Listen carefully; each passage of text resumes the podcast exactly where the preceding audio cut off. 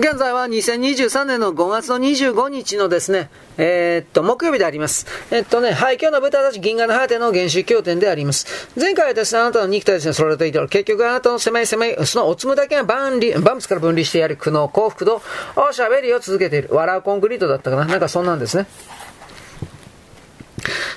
もしもあなたが巧妙に至るとあるいはそれを目指すとなると、職種にある程度の選択制限が加わるということを知っておくと良い。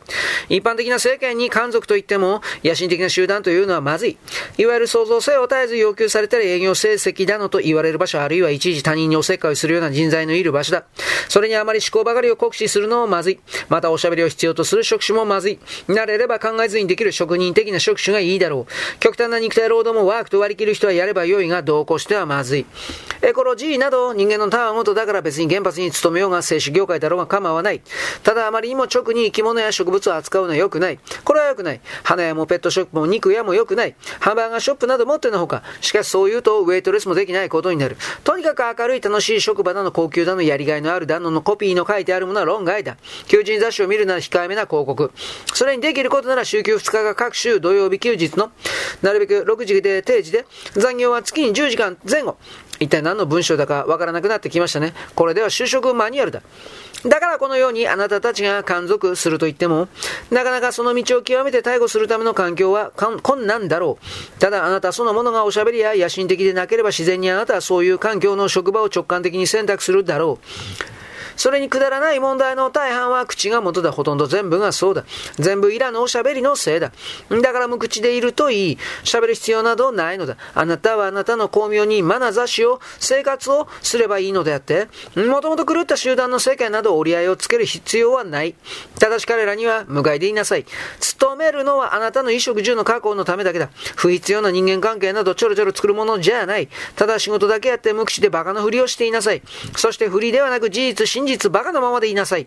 あなたは他人に無口で無害であるのに、さらにいびりが入るとしたら何かの因縁だろうか諦めなさい。常に世間の者たちよりもさらに最低のものでいようと努めるがいい。そう彼ら以下になるのだ。だがそれは犯罪者という意味じゃない。無意で無学無口仕事には無能、無趣味のように振る舞い余計な関係を作り出さないことだ。あなたはいずれそういう彼らよりも最低にただ存在していることは、あなたに様々なあるがままの洞察をもたらすだろう。あなたは世界の中にあってその中心にとどまる。他人のことはもう様々な身の回りの事件もただただ通過して消えていく。何事も実は何も起きてなどいないのだ。世間は動いていく。だがあなたはとどまる。そしてあなたは十分に個々が狂った猿の群れだといずれ理解するだろう。だからあなたの中の知識や過去の瞑想体験や未来の目的は一緒ではなく、あなたに今その瞬間に存在しているただのいるということ。ただの無垢な無意な意識、存在正当だけと共にありなさい。そしてあなたたちは実に寺や瞑想者の集団やら、大嘘つきの同士などというものが、一番始末の悪い創造示唆を、絶えずあなたのない面にもたらすものだとわかるだろう。そこで取り上げられる話の話題、題材、テーマがそのもの、全くもってもってして想像しいのだ。なぜタオや善やお正について話すよりも、あなたが今そこでそうであることに重点を置かないのか。だからむしろ普通の世界世間で、なるべく静かな人たちのいる環境へ移動しなさい。その中であなたは無害でいることだ。巧妙悟りはそういう中でしか決して開花しない。そして悟った私でさえもその静かな生活を何よりも尊いと思う。私にも静寂は必要なのだ。だからあなたたちにそれが必要でないわけがない。その中で最も素晴らしい静寂をもたらしてくれるものが、完全な暗闇を瞑想によって乾燥することだ。そうなったら場所も時間も関係なくあなたは瞑想空間を持ち歩けることになる。1993年4月28日 AO です。新しい章ちょっとだけ言っておきます。手塚治虫のブッダへの雑感。宇宙の全物質は完全に覚醒している。そして非常識と思われるような逆説を私は述べるが、実はより進化していない次元の存在の方が意識は覚醒しているのだ。すなわち人間よりも動物、鳥、昆虫、魚類などは全面的に覚醒している。ただし哺乳類のいわゆる知性があると呼ばれた種族は、種類は、その知性の判断ゆえにだんだんと人間に近くなり小賢しい余計なことを思考している。そうすると次の下の次元は植物だ。これはもはやほぼ完全にタオだ。全く覚醒している。さらに下は気体や液体や鉱物だ。こうなるともはやこれこそ完全なサマーデーだ。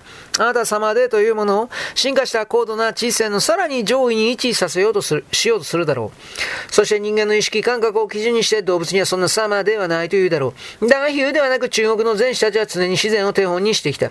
比喩ではなくてね、自然そのものであろうとした。それは決して方便ではない。それも特定の動物植物ではなく、石も山も何もかも尊いと感じていた。西洋人も東洋人も歴史的に見て古くからの動物を力の象徴として崇拝してきた。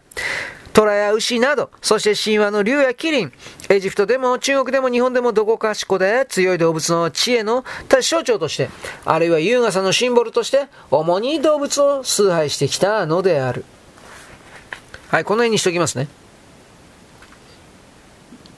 なんでこれ手塚治虫のブッダなんですかね僕ちょっと読んでないからわかんないですね。まあいいや。よろしく。ごきげんよう。